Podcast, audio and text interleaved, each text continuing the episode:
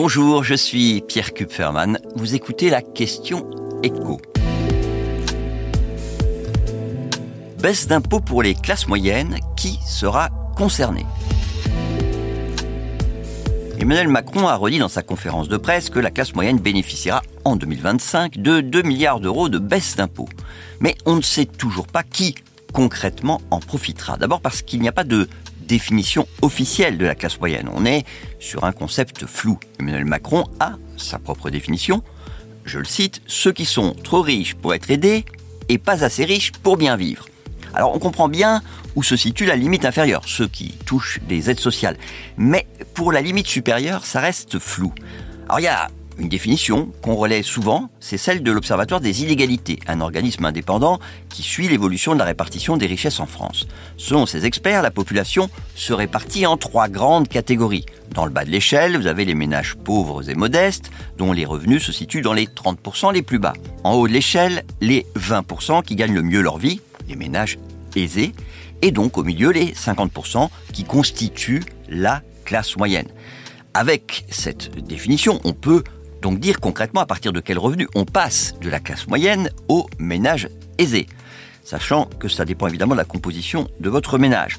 Plus vous avez d'enfants, plus le seuil est élevé. Mais prenons l'exemple d'un célibataire. En 2021, ce sont les dernières données euh, de l'INSEE, le seuil c'était 2786 euros par mois en prenant en compte tous les revenus, en parlant en net absolu, c'est-à-dire en déduisant l'impôt sur le revenu. Pourtant, avec 2800 euros par mois, un célibataire qui vit à Paris estimera sans doute qu'il n'est pas assez riche pour bien vivre, pour reprendre la définition d'Emmanuel Macron. Et c'est ça le principal souci quand on essaie d'établir des seuils, des limites. Tous ceux qui sont juste au-dessus trouvent ça injuste.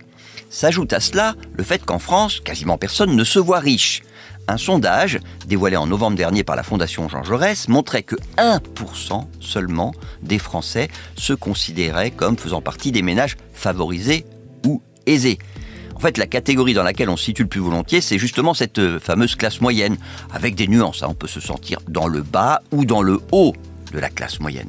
Et ça, ça peut expliquer pourquoi d'ailleurs les, Français sont si nombreux à vouloir faire payer plus d'impôts aux riches.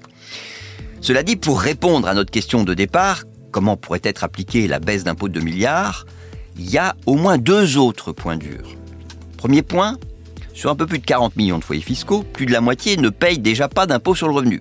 Et parmi eux, vous avez forcément une bonne partie qui se considère, pour le coup à juste titre, comme faisant partie de la classe moyenne.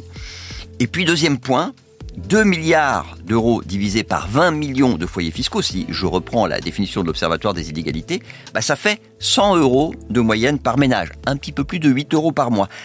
Pas vraiment de quoi calmer le ressentiment de ceux qui sont trop riches pour être aidés et pas assez riches pour bien vivre.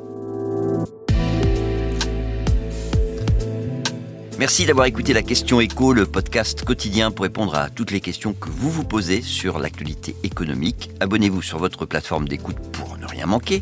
Et si cet épisode vous a plu, n'hésitez pas à laisser une note et un commentaire. À bientôt.